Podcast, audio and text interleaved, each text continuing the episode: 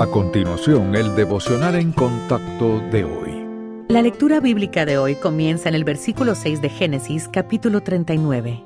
Y dejó todo lo que tenía en mano de José, y con él no se preocupaba de cosa alguna sino del pan que comía. Y era José de hermoso semblante y bella presencia. Aconteció después de esto que la mujer de su amo puso sus ojos en José y dijo, Duerme conmigo. Y él no quiso, y dijo a la mujer de su amo, He aquí que mi señor no se preocupa conmigo de lo que hay en casa, y ha puesto en mi mano todo lo que tiene. No hay otro mayor que yo en esta casa, y ninguna cosa me ha reservado sino a ti por cuanto tú eres su mujer. ¿Cómo pues haría yo este grande mal y pecaría contra Dios?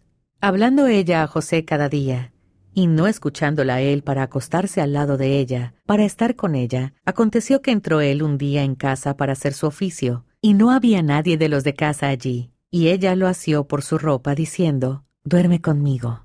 Entonces él dejó su ropa en las manos de ella y huyó y salió. Cuando vio ella que le había dejado su ropa en sus manos y había huido fuera, llamó a los de casa y les habló diciendo, Mirad, nos ha traído un hebreo para que hiciese burla de nosotros. Vino él a mí para dormir conmigo, y yo di grandes voces, y viendo que yo alzaba la voz y gritaba, dejó junto a mí su ropa, y huyó y salió y ella puso junto a sí la ropa de José hasta que vino su señor a su casa. Entonces le habló ella las mismas palabras diciendo, El siervo hebreo que nos trajiste vino a mí para deshonrarme. Y cuando yo alcé mi voz y grité, él dejó su ropa junto a mí y huyó fuera. Y sucedió que cuando oyó el amo de José las palabras que su mujer le hablaba, diciendo, Así me ha tratado tu siervo, se encendió su furor. Y tomó su amo a José, y lo puso en la cárcel donde estaban los presos del rey, y estuvo allí en la cárcel.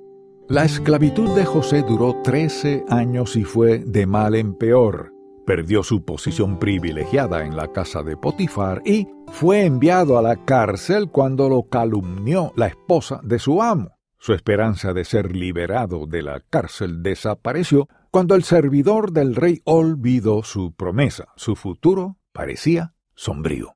A pesar de la evidencia de las circunstancias, Dios estaba llevando a cabo su plan para bendecir a José y a toda su familia. De hecho, José fue la persona designada por Dios para salvarlos de la hambruna que se avecinaba. Pero, para que eso sucediera, tenía que aprender el idioma y la cultura de los egipcios, desarrollar habilidades de liderazgo y madurar espiritualmente. El plan del Señor hizo posible todo eso. José aprendió dos lecciones valiosas. Primero, Dios es un acompañante fiel que utiliza nuestros problemas para prepararnos para su obra. Segundo, una vez que Dios haya cumplido sus propósitos, la dificultad terminará. En el momento elegido por Dios, José fue liberado de la cárcel, recompensado con un nombramiento de alto rango y reconciliado con su familia. La adversidad puede ser dolorosa, pero el Señor la utiliza para lograr sus propósitos y prepararnos para llevar a cabo su plan. ¿Qué está tratando Él de enseñarle en medio de sus pruebas?